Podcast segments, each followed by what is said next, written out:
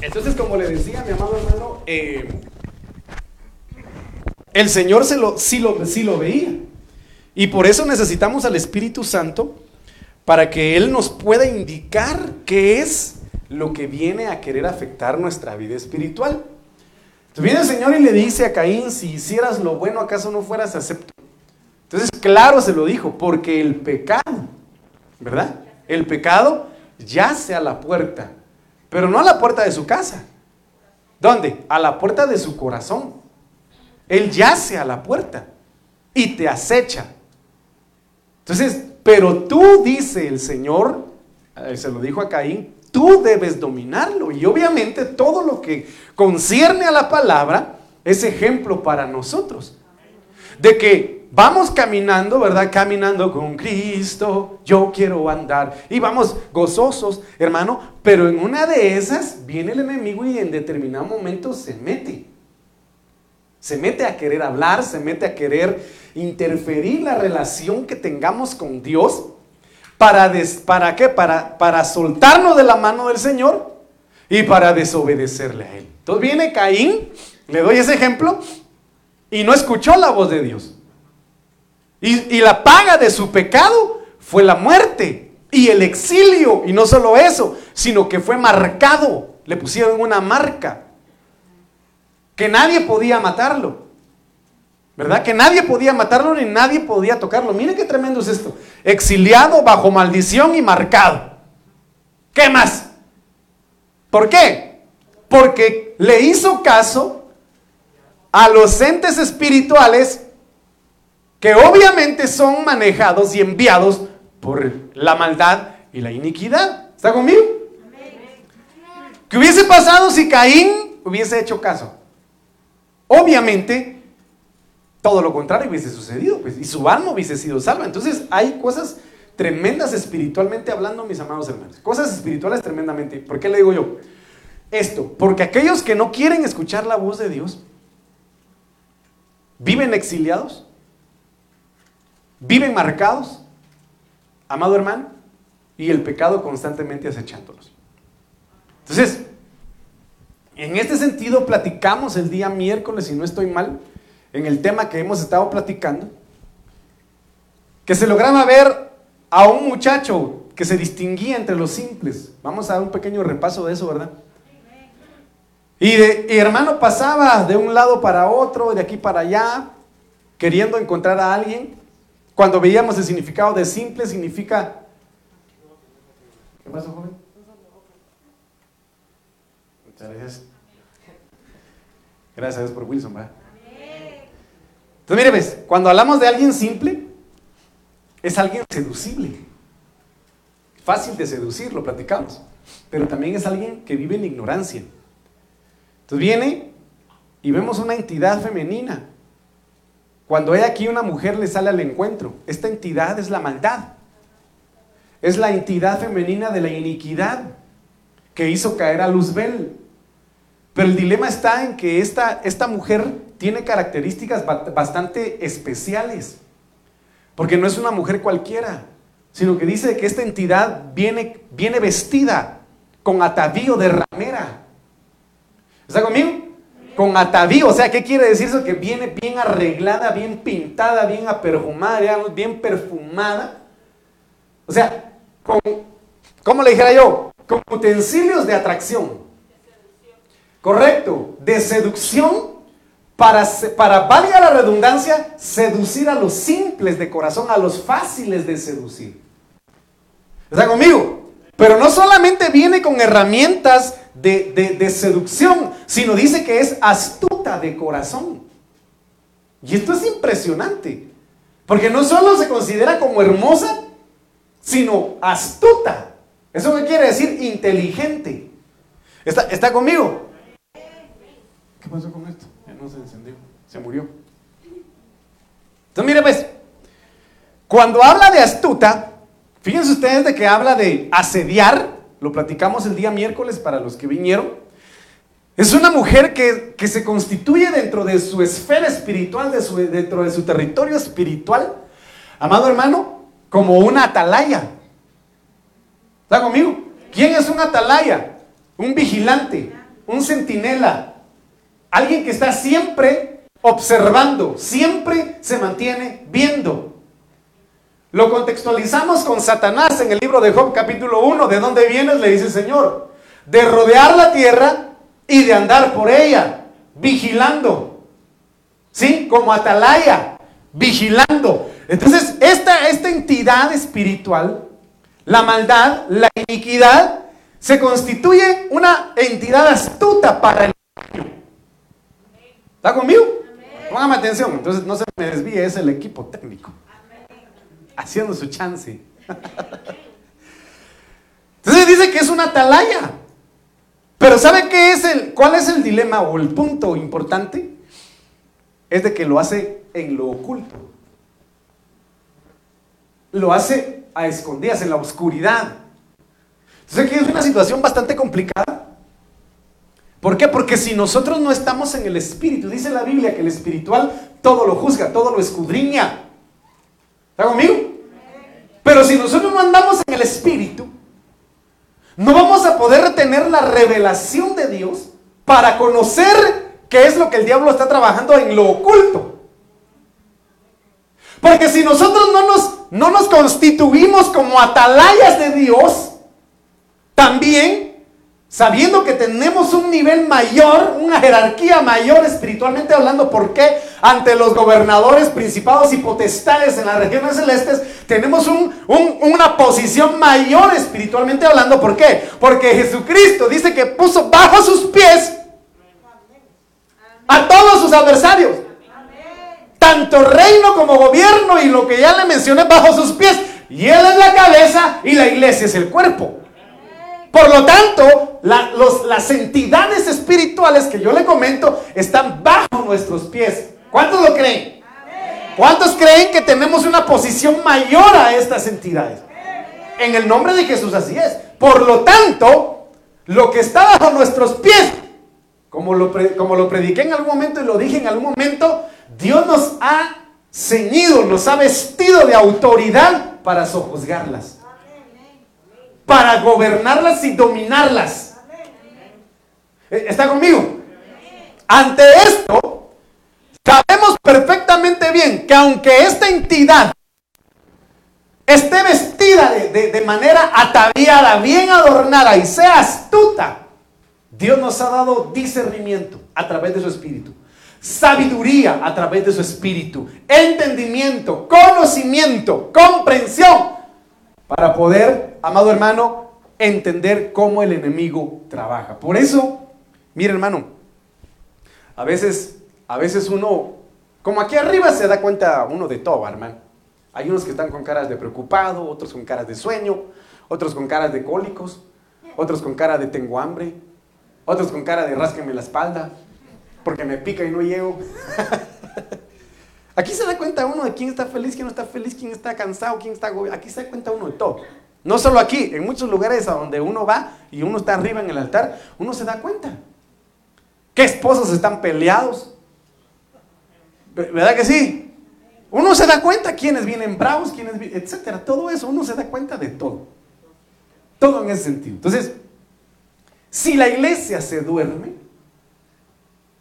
no va a conocer lo que trabaja en lo oculto el enemigo. ¿Por qué? Porque mire lo que dice acá, de que astucia es la habilidad. Mire, ¿qué es astucia? Es la habilidad para comprender las cosas y obtener provecho o beneficio mediante engaño. ¿Sí? Y usted sabe de que el enemigo es padre de toda mentira. ¿Y qué provecho quiere sacar él? Ah, que el alma se pierda. ¿Por qué? Porque el infierno fue creado para quién? Pero algunos se creen jugando con fuego y dicen, no, yo, tranquilo. Y no saben de que su alma está en juego. Y que el enemigo los está engañando sutilmente. Dice de que astucia es la habilidad para engañar o evitar el engaño o para lograr artificiosamente cualquier fin en base a artes. Artes del engaño, el arte del engaño. ¿Está conmigo? Bueno, eso lo vimos el día miércoles. Pero viene Dios y nos da sabiduría, que la sabiduría nos da discernimiento. Amén. Y vimos que la sabiduría de Dios, amado hermano, nos permite, eh, ¿cómo se llama? Aprender, discernir y recibir instrucción. Lo vimos, ¿verdad que sí? Entonces, aspecto con el que nos vamos a encontrar en el camino es la astucia del engaño. La astucia del engaño. Entonces, mire pues, mire lo que dice Génesis 3, 1 al 6. Yo quiero que usted, en el nombre de Jesús, me pueda escuchar con atención. Amén. Amén. Despierta que tiene a su lado, hermano, y dígale, hermano, no es hora de dormir, hermano, por favor. Mire lo que dice aquí. Génesis 3, 1 al 6. Yo, yo, sé que usted lo sabe. Yo sé que tú sabías, dirían algunos, ¿verdad? Y la serpiente era más astuta que cualquiera de los animales del campo que el Señor Dios había hecho. Mire qué impresionante es esto. Y dijo a la mujer, aquí qué, qué logramos ver, que en primer lugar los animales hablaban, no hay quite. ¿Está conmigo? No hay quite. Otro ejemplo lo, lo dieron a los jóvenes, ¿verdad? ¿Qué otro animal habló? El burro de Balaam, no, la burra de Balaam. La burra. La burra de Balaam fue la que habló. Amén. Entonces dice que la serpiente le dijo a la mujer, con que Dios os ha dicho, no comeréis de ningún árbol del huerto. Y la mujer respondió a la serpiente, del fruto de los árboles del huerto podemos comer, pero del fruto del árbol que está en medio del huerto ha dicho Dios, no comeréis de él, ni tocaréis para que no muráis. Entonces, miren la, la astucia de la, de la serpiente. Mentiras mezcladas con verdades. Y esa es una circunstancia de la cual tenemos que tener mucho cuidado el día de hoy. Mentiras mezcladas con verdades. Muchos se van a levantar mezclando mentiras con verdades. ¿Están conmigo? Va. Y la serpiente le dijo a la mujer, ciertamente no moriréis. ¿Era cierto? Era cierto. Era cierto porque iban a morir espiritualmente hablando. O sea, en ese sentido dice, no iban a morir físicamente, pero sí espiritualmente hablando. Y la serpiente dijo a la mujer, ciertamente no moriréis. Pues Dios sabe que el día que de él comáis, serán abiertos vuestros ojos.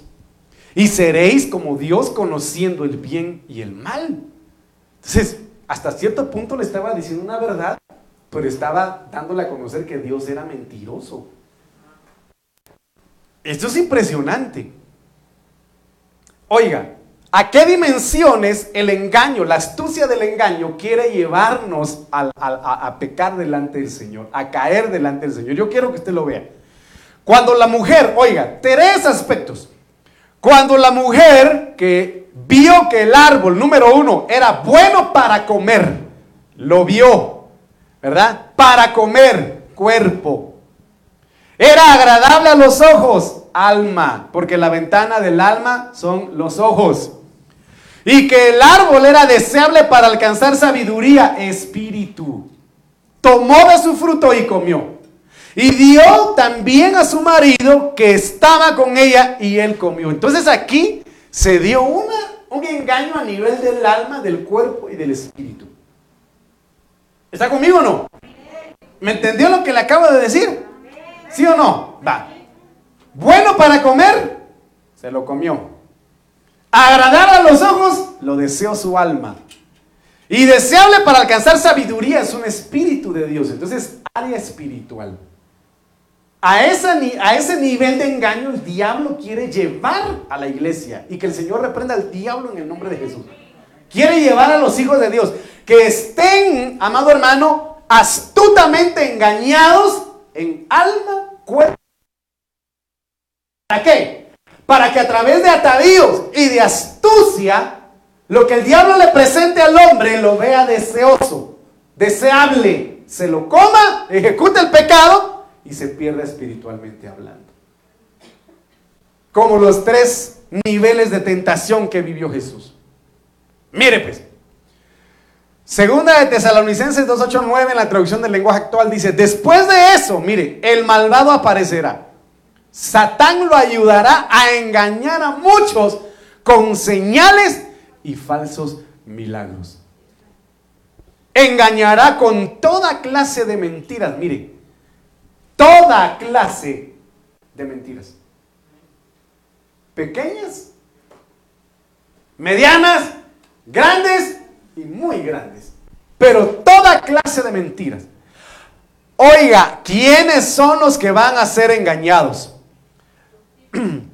A los que no quisieron amar y aceptar la verdad o el verdadero mensaje de Jesucristo. Mensaje que podría haberlos salvado del castigo que recibirán. ¿Quiénes van a ser engañados? Aquellos que escucharon la palabra pero no la amaron. Aquellos que despreciaron el mensaje de salvación y el cual el Señor dijo, como la profecía de Eva. Y dijeron, ah, no, a mí me da igual. Yo sé que el Señor el día de mañana me va a perdonar. Y mañana dicen lo mismo y dicen, yo sé que el Señor me va a perdonar mañana. Y día tras día viven diciendo, Dios me va a perdonar y no aman la palabra, no se arrepienten. Y lo peor es que dice, mensaje salvado del castigo que recibirán.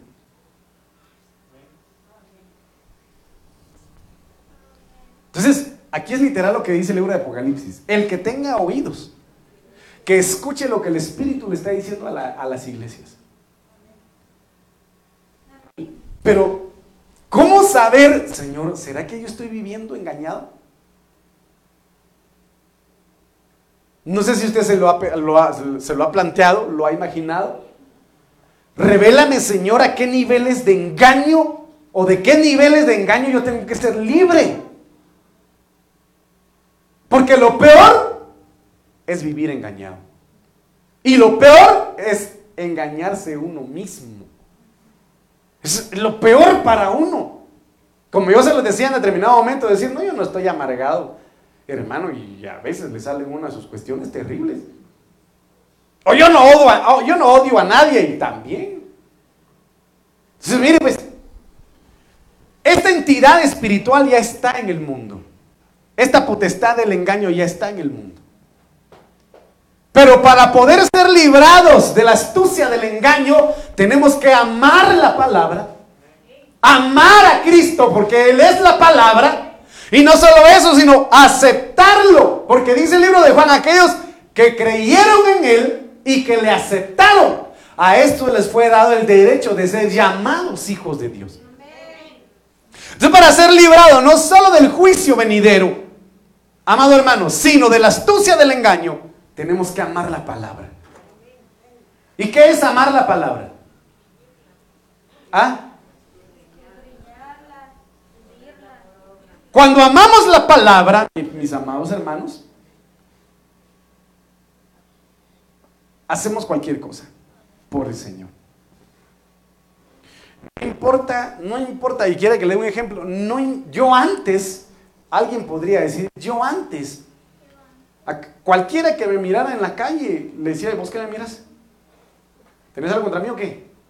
Y sin razón, yo, yo he conocido gente, hermano, yo he conocido gente que en la calle solo porque lo miran, dice, pues qué, y a, darle, sin darle tiempo a la otra persona de, explicar o ni siquiera te vi, ¿no? Encima, hermano. Y alguien que ha amado la palabra y que se ha dejado transformar por la palabra, dice, antes yo era así, ahora me pueden mirar de pies a cabeza, me pueden hacer lo que quieran, yo ya no hago nada por amor a la palabra. Yo ya no actúo como antes por amor. Entonces cuando se ama, se acepta. Digo amigo, cuando yo amo, acepto. Es como, es como el matrimonio, pues, ¿verdad? Hermano, se acepta tal cual. Van pasando los años, tal cual, con dientes, sin dientes, tal cual. Pelo negro, pelo blanco, tal cual se ama. Con pellejos colgantes o no, se ama. Hermano que se le abre la boca y se duerme y babea, se ama. Que ronca, hermano, y los ronquidos lo despiertan a uno, se ama. Que no puede comer frijoles porque se ama. Se ama, está conmigo. El que ama la palabra, acepta tal cual la palabra. Que te diga el Señor, yo te amo, y tú le digas, yo también te amo. Entonces deja de sacar la lengua como la lengua de la culebra. Como la lengua de la culebra es bífida, está partida. Deja de sacar la lengua como culebra. Entonces, mm, mm, se traga la lengua. Muy bien, Señor. ¿Me ama así? deja de tener las orejas como murciélago porque te gusta estar oyendo chismes. Entonces ya no se va a meter por amor, porque acepta las órdenes, lo que el Señor le pide que cambie su vida. Lo cambia. Pero entonces están los que no aman y los que no aceptan la palabra. Y recuérdense que la palabra la da el Señor a través de sus ministros, de los pastores. Pero hay quienes no, aceptan a los pastores. Ese pastor me cae mal porque dice, te estoy como, ¿quién le diría mi vida? Va? O a veces el pastor hermano dice las cosas porque el Señor se las pone en el corazón y hay algunos que andan en la carne y que les cae mal. Y de allá, a puras penas, lo miran a uno con cara de ese pastor. Dios, le dicen a uno. Nos vemos, dicen a uno. Y uno, Dios le bendiga, hermano. Entonces tenemos que entender que la astucia viene ataviada, viene bien camuflajeada. Y tenemos que amar la palabra y aceptarla para no ser engañados. ¿Está conmigo? Mire lo que dice Proverbios 14, 15. Vimos quién es un simple. ¿Quién es un simple? No, según el significado que le di. Padre, ten misericordia, Señor. Ah, Huguito, un aplauso ahí, hermano Huguito, por favor. De los niños, dice el Señor, hiciste una fortaleza. La perfecta alabanza. Mi hermano, para más Huguito, no sé si sacó chivo, se recordó, pero el Espíritu se lo reveló. El que es fácil de seducir, lo cree todo. Todo lo cree. ¿Qué se tira yo no sé si vieron ese video, ¿va? que de repente había una piscina ahí en el altar de una iglesia y una mujer que era pastora se tira en la piscina, hermano, y se empieza a desvestir y empieza a tirar su ropa a toda la gente porque dice, van a ser sanos solo de recibir. ¿Cuántos vieron ese video? ¿Lo viste? Otro hermano que va a escupirle a la gente porque su saliva que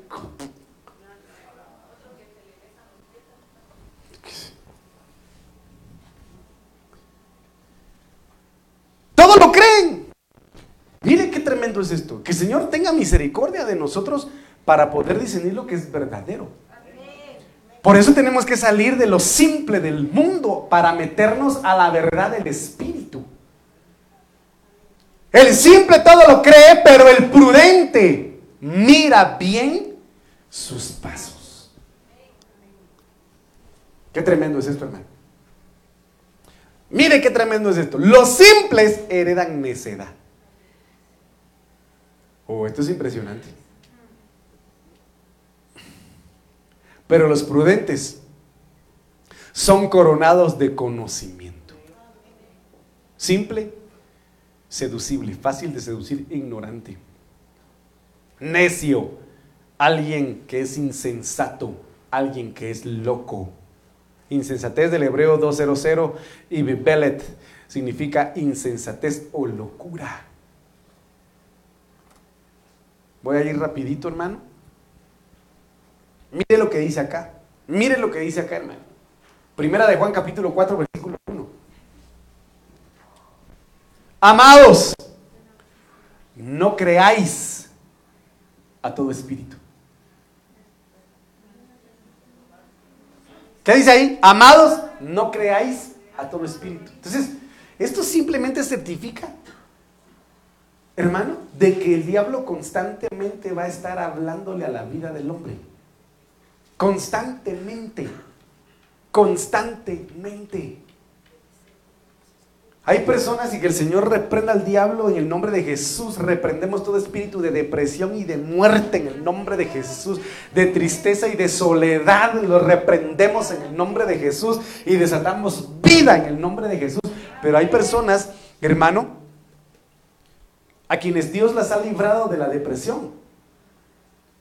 Pero cuando están en el proceso de depresión, ellas, estas personas, estas mismas personas dicen, es que yo escuchaba en mi mente alguien que me decía, quítate la vida, quítate la vida, quítate la vida.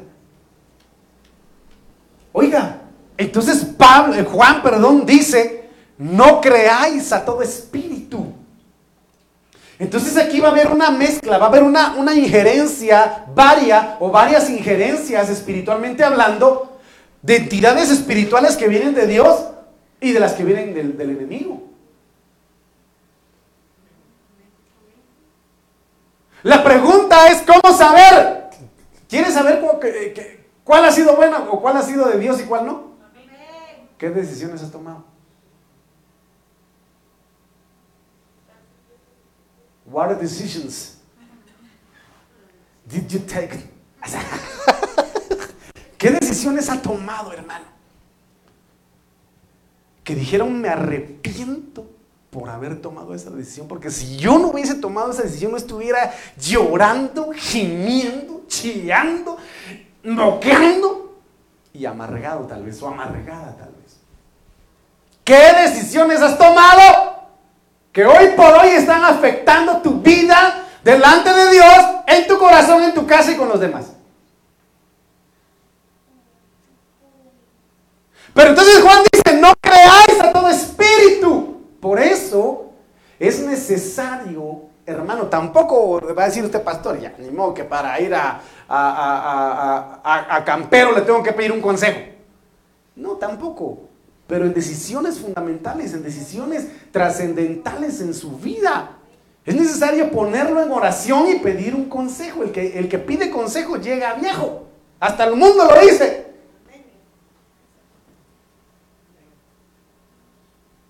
Hermano, ¿por qué? Porque espiritualmente hablando, le vuelvo a repetir, esta entidad femenina es astuta.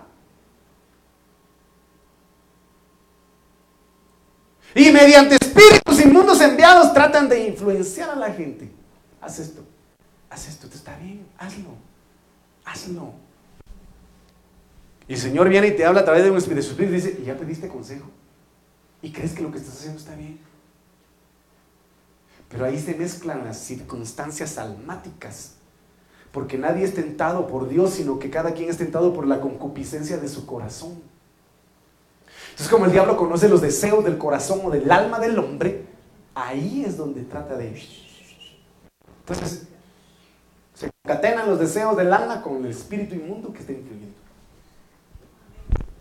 Ah, terrible, hermano. A mí me sorprendió el consejo de una persona que no imaginé que fuera a dar ese tipo de consejo hacia una mujer. Y le dijo, no te cases, solo embarázate. Déjate embarazar y no te cases. ¿Cómo es posible? ¿Cómo? ¿Cómo es posible? ¿Cómo es posible darle un consejo a una mujer que se ha cuidado durante mucho tiempo y que Dios desea honrar? Decirle casate, solo déjate embarazar y no te cases. ¿Es de Dios? No. No, hermano. Entonces tenemos que tener cuidado de quién nos habla. ¿Por qué? Porque incluso hasta hay personas a quienes el diablo utiliza para engañar. Porque Pedro le dijo al Señor Jesucristo que tal cosa no te acontezca, que morir en la cruz del Calvario. ¿Quién le está hablando? Pedro, un hombre influenciado por un espíritu de engaño, por Satanás. Y le dice Señor Jesús que el Señor te reprenda, Satanás. Porque tu mente está puesta en las cosas del mundo y no en las de Dios. Entonces no creáis a todo espíritu. Como aquella profeta que venía de Estados Unidos, hermano. Ay, qué bendición viene de Estados Unidos. Seguramente viene allá y todo lo que viene a ser de Dios. El simple todo lo cree, dice. Pero gracias a Dios no somos brutos. Esa mujer yo se lo conté, esa es mi historia donde me querían ahorcar, hermano. Yo como oveja, eh, eh, ¿cómo es? Humilde. Estaba siendo llevada al matadero. Y esta supuesta profeta se bajó del altar, un mensaje precioso, ya se lo he dicho a usted, va, y de repente mi hermano, mira esta mujer que está aquí tirada. Y la otra hermano metía porque había recibido de Dios. Ha pedido por tu vida para que te cases con él, con ella. Si yo sorprendido, hermano. Si yo no hubiese estado en el espíritu, saber cómo estuviera mi vida ahorita. Tal vez ya me hubiera divorciado. Y si hubiera hecho caso a ese espíritu de engaño. Por eso es, de bendición tener cobertura. Yo se lo he dicho varias veces, hermano. Usted me, usted me dirá, eh, ve que este pastor es más joven que yo. ¿Qué consejo me da usted? Bueno, está bien. Pero el Señor le dijo a Jeremías, yo te he puesto como profeta sobre las naciones y no digas que eres niño, porque todo lo que yo te diga, eso dirás. Todos los del Cenedrín pensaban que iban a vapulear a Jeremías y tal vez sí, pero Dios lo envió. Y todo enviado y respaldado. Entonces, perdóneme, dicho sea de paso, pues. Entonces viene y, le digo a mi, a mi, papá, a mi padre espiritual, que el Señor lo bendiga, el pastor Mario. Mire, pastor, perdone, fíjese que esta hermana me sacó el hacha. Y yo estoy guapetón yo. ¿ah? No se mentiras, hermano. ¿Me quiere casar? ¿Qué dice usted? Mire, se lo digo delante de Dios. si Él me hubiera dicho, hacerlo, yo lo hago. Porque es mi pastor. Yo lo hago. Pero me dijo, no es de Dios. No le hagas caso, amigo. No lo hagas. Dicho, hermano, yo. Aleluya, dije yo. Me salvaron el pellejo. Pero dice Juan, no creáis a todo espíritu. Ah, pero el simple lo cree todo. El simple, el carnal y el espiritual diría, ay, esta hermanita está bonita. Está bueno un tiempo. Y después me zafo. Oiga lo que le estoy diciendo. No creáis a todo espíritu, sino probad los espíritus para ver si son de Dios. Porque muchos falsos profetas han salido al mundo. Yo le decía a mi esposa hoy, tengo que hablar con mi pastor, porque me escribió alguien. Bendiciones, siervo. Me, dije, me dijo. Quería saber si podíamos intercambiar púlpito que tú me invites a mí a predicar a tu iglesia y conociéndonos tú puedas venir aquí a República Dominicana. Se oye bonito, pero yo tengo mi cobertura. Le decía mi esposa, se lo tengo que contar a mi pastor. Aquí dice, tenemos que probar los espíritus para ver si son de Dios. Porque muchos falsos vendrán y han salido al mundo. Pero el simple, el que no anda, el que no ama la palabra ni acepta la palabra, le dice sí a todo. Le dice sí a todo, hermano. Por eso el apóstol Sergio no está de acuerdo con los encuentros. Usted sabe perfectamente bien. No está de acuerdo. Porque él dice algo muy cierto. A los encuentros invitan a muchas veces a personas que no saben cómo está su vida espiritual van e imponen manos a jóvenes que están dañados en su alma y el que impone manos está mal espiritualmente y el otro está mal espiritualmente, un ceviche de espíritus inmundos. es una contaminación tremenda. Cuando la Biblia dice no impongáis manos a la ligera. Cuando habla de fe, mire qué tremendo es esto, porque muchos creen a todo espíritu. Y hoy por hoy es impresionante, pero hasta en los dispositivos, yo le he dicho, hay demonios cibernéticos. Cuidado con los hijos, hermano. Cuidado con sus hijos, con los pequeñitos. Hay demonios cibernéticos que ya han tomado ese campo. Y muchos no lo entienden. Y yo ayer estaba yo leyendo, uy, no me acuerdo. ¿Qué día es hoy? Así ah, es, mentiras. Hermano, donde una madre demandó en Estados Unidos a la empresa de, metaverso o de Facebook y de, y de Insta o Snapchat o Instagram, alguna de las dos, porque fue una niña que se quitó la vida por uno de los retos que de esas plataformas inducía a los muchachitos a hacer. ¿Por qué le digo esto? Porque ya hay espíritus inmundos influenciando a la juventud, a la niñez, a cometer estos actos de perdición. Entonces, cuando habla de creer del griego 4100, pisteuo, significa tener fe. Hay muchos que le tienen más fe a las cuestiones del teléfono que a la palabra.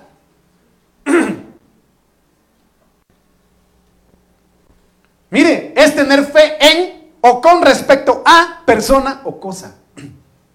Persona o cosa. Significa confiar. Miren hermanos, de verdad, yo se lo digo con todo mi corazón. Hemos llegado a ser tan dependientes, y digo hemos, no les digo son, de los teléfonos. Aunque me mire con cara de que este patrón me está cayendo mal. Pero es así, hermano. No se nos puede olvidar el teléfono porque se nos va la vida. ¿Por qué? Porque el teléfono tiene toda nuestra información. Todo. Todito.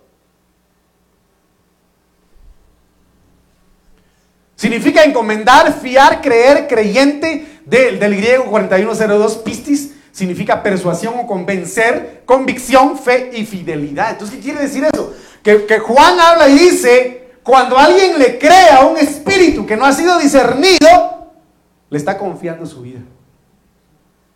Le está encomendando su vida. Está creyendo en ese espíritu inmundo más que en Dios. Por eso hay que hablar a los niños, porque mi, hijo, hermano, como mira a Superman, me dice, papi, se puede volar. Como Superman. Así me preguntaste, ¿verdad? ¿Verdad que sí? ¿Por qué? Porque hubo un niño que creía que podía volar como Superman, se tiró de un edificio y, se, y no voló. Entonces, hay que tener mucho cuidado en esto que yo le estoy comentando. Porque yo le digo, le he dicho varias veces, el 99% de nuestro existir es espiritual. Solo el 1% es terrenal. Pero de ahí el 99% es espiritual. Porque constantemente está en la mente del ser humano, haz esto, mira esto, escucha esto, procede aquí, desea allá, en base a lo que el diablo comunica, transmite y todo, todo lo demás, bajo el sistema, están los espíritus inmundos influenciando, hablando, hermano, interfiriendo en las decisiones del hombre. Si no, mire allá en, en, Europa cómo está Rusia, Ucrania, Estados Unidos, todo ese lugar de allá está a punto de estallar lo han catalogado como el reloj del fin del mundo o del apocalipsis, está en el segundo número 100. O sea, faltan 100 segundos para llegar a la medianoche. ¿Y qué dice? ¿Qué significa eso? Que a la hora de que el reloj del apocalipsis llegue a la medianoche es cuando la humanidad ya va a estar en su total perdición. Así lo catalogan ellos. Y faltan 100 segundos para llegar a la medianoche. Y algunos cristianoides todavía durmiendo. Y algunos simples todavía dicen, no, yo no voy a la iglesia, o ya no voy porque me sacan la lengua, ya no, está, ya, no me, llama el pastor, ya no me saluda el pastor, ya no voy a la iglesia por eso. Están creyéndole, confiándole su vida a espíritus engañadores. Por eso la palabra dice que no debemos dejar de congregarnos como muchos tienen eh, por costumbre. Y la costumbre se vuelve ley. Sino que dice que tenemos que probarlos cuando habla de probar del griego 1381, dicomazo, significa poner a prueba. Si un ángel se le presenta a usted, hagamos esta prueba. Si un ángel viene y de repente usted está en una noche durmiendo u orando, quién sabe, se le presenta un ángel y le diga, me enviaron para decirte que debes hacer tal cosa. Por ejemplo, no le voy a decir qué cosa. ¿Cómo probaría usted ese ángel?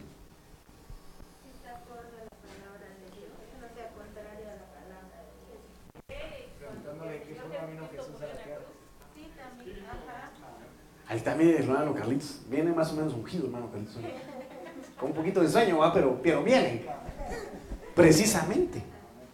Dime, ¿quién es Jesús?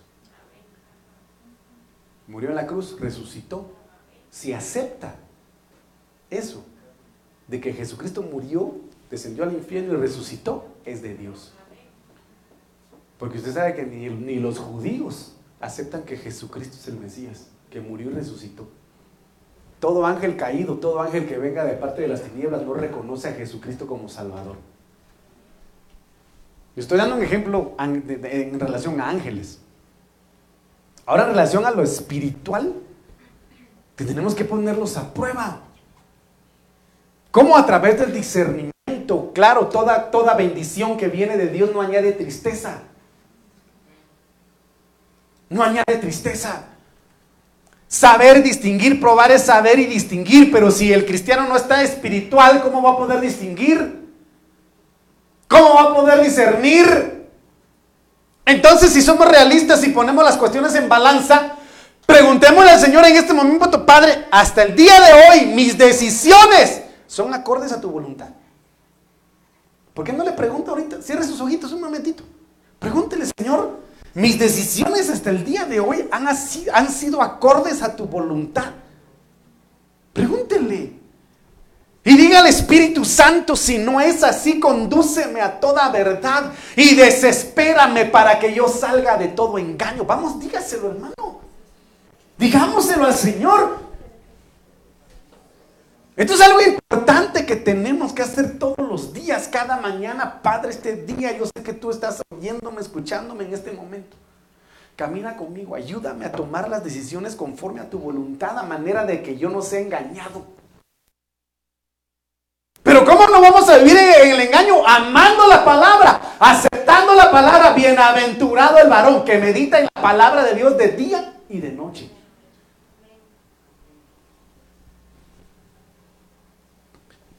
Entonces tenemos que saber de que en el camino se nos va a presentar la astucia del engaño. Proverbios 6:32 dice, mire qué impresionante es esto, el que comete adulterio no tiene entendimiento. Y esto no solamente lo podemos contextualizar desde el punto de vista carnal o humano, sino también espiritual. Porque recuérdese usted de que el adulterio espiritual se constituye también como fornicación espiritual o idolatría. El que lo hace destruye su alma desde los dos puntos de vista. El adúltero carnal y el adúltero espiritual destruye su alma.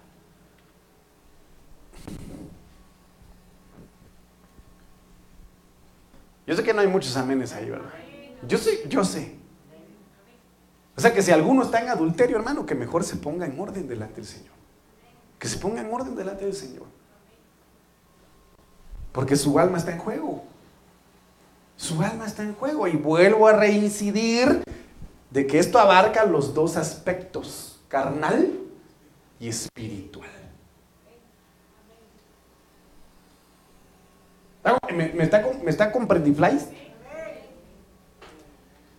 Jeremías 4:22 dice, porque mi pueblo es necio, no me conoce. Entonces yo dije en un servicio, es importante cancelar la necedad. Porque la necedad no nos permite conocer a Dios. No nos permite conocer el tiempo de nuestra visitación. ¿Quién fue necio? Naval. Fue necio, insensato, estúpido, porque dice que así significa su nombre. No conoció el tiempo de visitación de David. Y David lo quería matar. Hasta que se apareció Abigail y le presentó una ofrenda de paz. Mire qué impresionante es esto. Mi pueblo es necio, toda necedad sea cancelada. A ver, diga Señor, cancela de mi mente, de mi alma, toda necedad que no me permita conocerte en plenitud, Señor. Y esto es impresionante porque, hermano, hay unos que son necios, se, se empecinan en no dejar ciertas cuestiones almáticas que no le permiten conocer a Dios. Y por eso Job fue procesado. Y lo dijo, Señor, antes yo era almático porque de oídas te conocía. Ahora que yo he pasado este proceso, me has llevado a una dimensión espiritual mayor y ahora mis ojos te ven. Y muchos no entienden los procesos. Creen que se van a morir. No, los procesos son para conocer a Dios y para quitar la necedad de nuestra alma. Así que si alguno insiste en ser necio, lo van a procesar una y otra vez. ¿Ah? ¿Acaso no estaba el ángel de Jehová con la espada desenvainada para volarle la cabeza a por necio?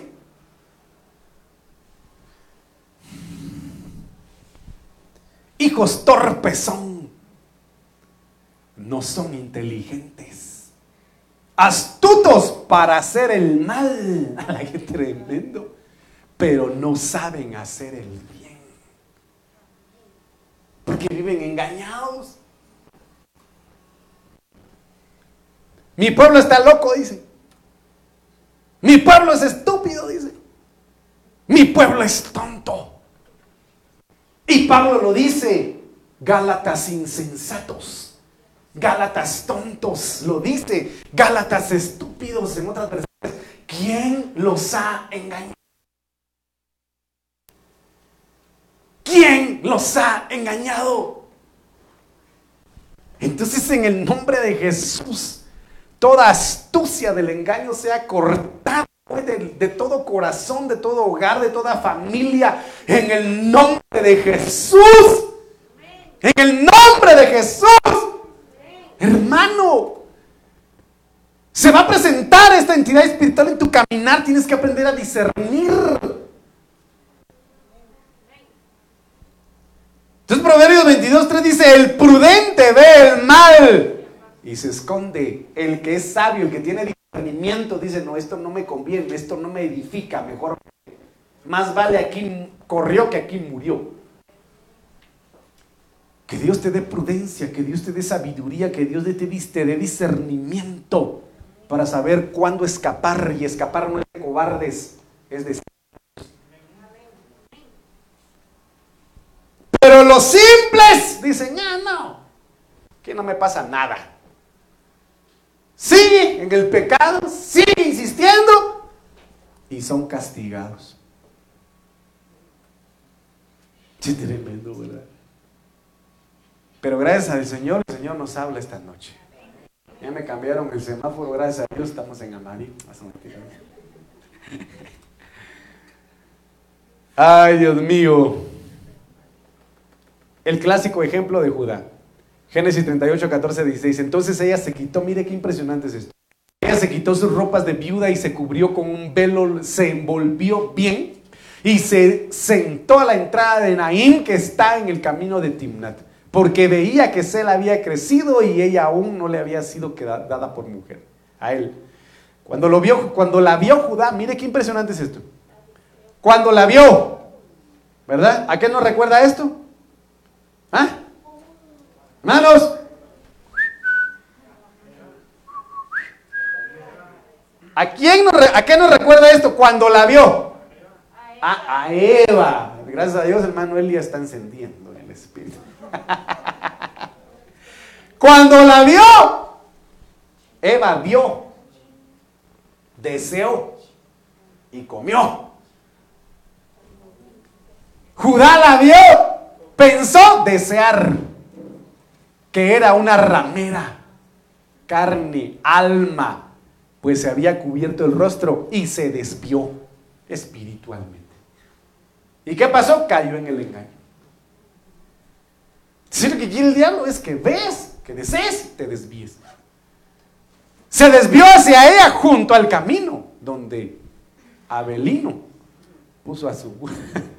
y le dijo, vamos, déjame estar contigo pues no sabía que era su nuera. Y ella dijo, ¿qué me darás? Y en eso se basó la proclama, porque fue engañada.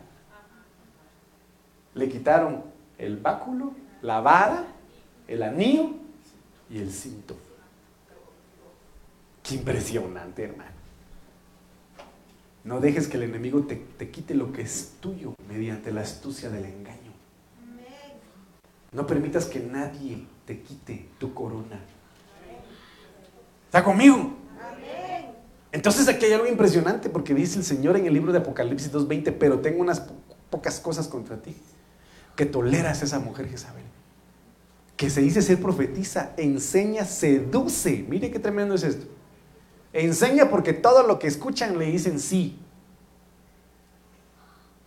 Enseña y seduce a mis siervos a comer cosas sacrificadas a los ídolos. ¿Sabía usted de que dentro del gobierno de, de, acá se manejó un matriarcado, ¿verdad? el gobierno, ahí, ahí, ahí gobernó doña, doña doña Jezabel, ¿verdad? Ahí era la línea, ¿qué línea sería? La línea de Jezabel. la línea de Jezabel sería pero usted sabía, mi amado hermano, de que sacerdote Dios Altísimo, oiga lo que le voy a decir, sacerdote del Dios Altísimo que no quisiera aceptar un almuerzo con ella, lo mandaba a matar. Entonces todos los sacerdotes vivían amenazados de muerte si no obedecían a lo que ella les decía que tenían que hacer. Por lo tanto, a fuerza, se tenían que involucrar los sacerdotes del templo del Señor a las cosas inmundas que ella les mandaba hacer. ¿Qué quiere decir eso? Que había una contaminación, una mezcla política religiosa. Y se va a dar esta circunstancia de una manera impresionante en los tiempos de hoy porque van a decir, si no casas este, a esta pareja de homosexuales, te vas al bote. Están en Estados Unidos, hermano. Y que Dios tenga misericordia. Y que Dios tenga misericordia. Es la entidad jezabélica, la del anticristo, la que se está manejando ya. Mire, seducción, fornicación e idolatría. Engaño, seducción, fornicación, idolatría. Esto es tremendo, hermano. Cuando Joram vio a Jehú, estoy en 2 de Reyes 9:22, dijo, ¿hay paz Jehú? Y él respondió, ¿qué paz? Mire qué tremendo es esto, ¿qué paz? Mientras sean tantas las prostituciones de tu madre Jezabel y sus hechicerías. Entonces hay hogares que no tienen paz, porque hay prostitución espiritual y o material y hechicería espiritual. Ahora veámoslo desde este punto de vista. Cuando nosotros vemos paz, shalom, seguridad, bien, felicidad, bienestar, prosperidad, dicha, salvación y victoria. Pero dice de que se pierde la paz cuando hay fornicaciones. Del Hebreo 21:83, sanum, figurativamente idolatría, infidelidad y prostitución. Alguien puede hacerle fiel a su esposo a su esposa, pero le está haciendo infiel a Dios. Espiritualmente hablando. Por lo tanto, la paz está, está jugándose, se está perdiendo. Y también las hechicerías, que es en relación al hebreo 3785, keshef, que significa magia, hechizo, susurrar en conjuro o encantar. Entonces, oiga, ¿por qué se pierde la paz? 15:23 de Primera de Samuel, porque la rebelión es como pecado de adivinación. Y la e idolatría. ¿Por qué se pierde la paz? Porque hay rebelión, porque hay idolatría. No necesariamente hechicería como tal, sino que se constituye adivinación o hechicería el pecado de rebelión. Y la rebelión se da por el engaño. ¿Por qué se rebeló Luzbel? Porque fue engañado diciendo tú serás mejor que Dios la iniquidad fue hallada en su corazón, la cual le dijo, serás mejor que Dios, eres mejor que Dios. ¿Está conmigo o no? hermano, ¿me está entendiendo? Sí, porque algunos, bueno, ya vamos a terminar ya en un ratito. Por cuanto has desechado la palabra del Señor, Él también te ha desechado para que no seas rey. Rebelión. Mire, hermano, Hebreo 4805, merí, amargura. Uh. Por tanto, velad. Surja una raíz de amargura. Para que muchos, dice, porque si no contan muchos y muchos pueden dejar de alcanzar la gracia de Dios. Oh, hermano, la amargura es rebelión y la rebelión se constituye como hechicería o adivinación. Sin necesidad de irse a cerro quemado. ¿Qué tal está eso, hermano? ¿Quiere que le dé un pequeño ejemplo de rebelión? Pastor, ¿y usted ya vio la última película de terror? Está bueno para ir al cine a deschamucar a todos esos. ¿Por qué no vamos? Se van a meter muchos a ver películas endemoniadas.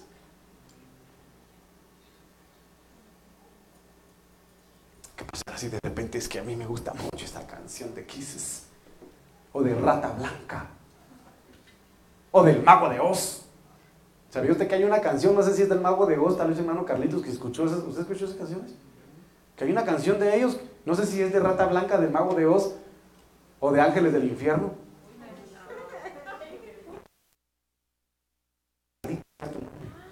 Refiriéndose a Dios.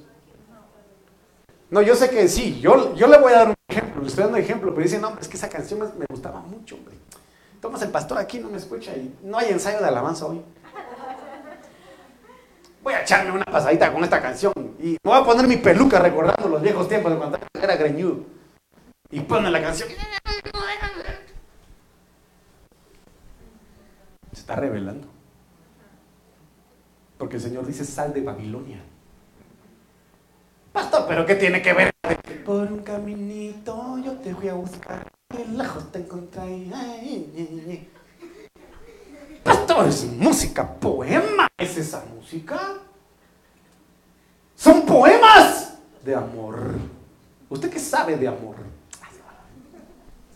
Tratan de justificar una rebelión, un engaño, una mentira. Porque así lo viste el diablo. Perdón los ejemplos, pero cualquier coincidencia es puritita casualidad. Pero usted ya es templo del Espíritu Santo. Usted no es para estar viendo películas endemoniadas o estar escuchando música del mundo.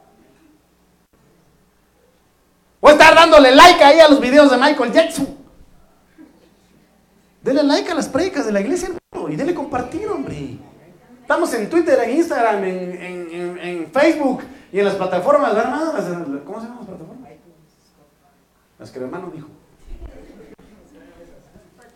Pero amargura dice que Dios tenga misericordia de nosotros. Es enojo. Es vivir irritado. Es provocarles amargo. Muchos perdieron varias cosas en estos días y se amargaron. Cuidado porque la amargura te lleva a la rebelión que es sinónimo de hechicería. Y desobediencia. Y termino con eso porque ya sé que Dani está haciendo caras allá adentro. Del Hebreo 64, 84, patzar, obstinación, tedioso, no hacer lo que le... Mire, esto es impresionante.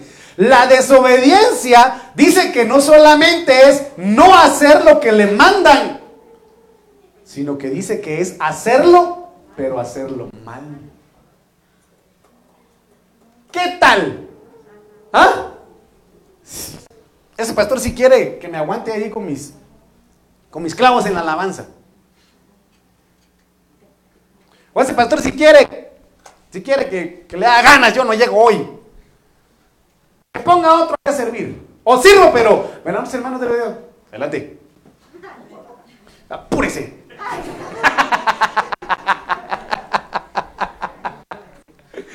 Apúrese, lo saco. Ah, no, ah, no, así no, hermano.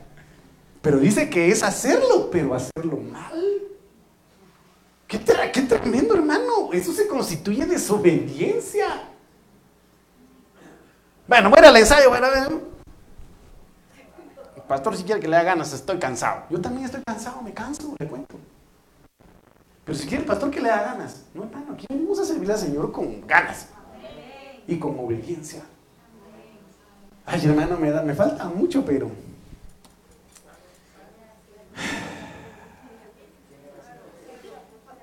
Con Jezabel no se habla.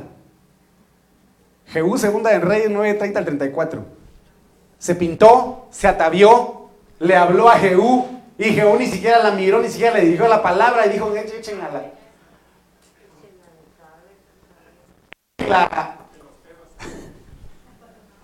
Cuando él entró, comió, bebió, entonces dijo, encárguense ahora de esa maldita. Ni siquiera le dirigió la palabra, ni siquiera la vio. Con el pecado no se juega. Tú ni siquiera tienes por qué estar viendo al pecado ni intercambiando palabras con el pecado. No tienes por qué. Si tú eres un eunuco espiritual, tienes que cuidarte para el Señor. Jehú lo hizo, ni siquiera la vio y sácate, la tiró, la mató y ahí se acabó. Es lo que tienes que hacer con el pecado.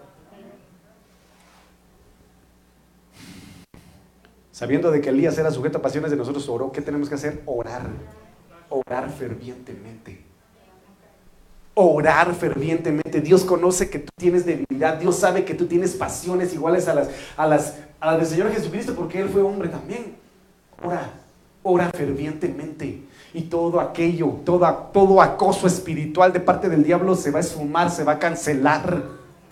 Si tú oras, si tú buscas la llenura del Espíritu, mi amado hermano. Y el martes en el nombre de Jesús vamos a ver eh, al encuentro la ira y el enojo. Mire ese ícono, qué precioso. ¿Dónde está el muñequito ahí para que usted se sienta identificado?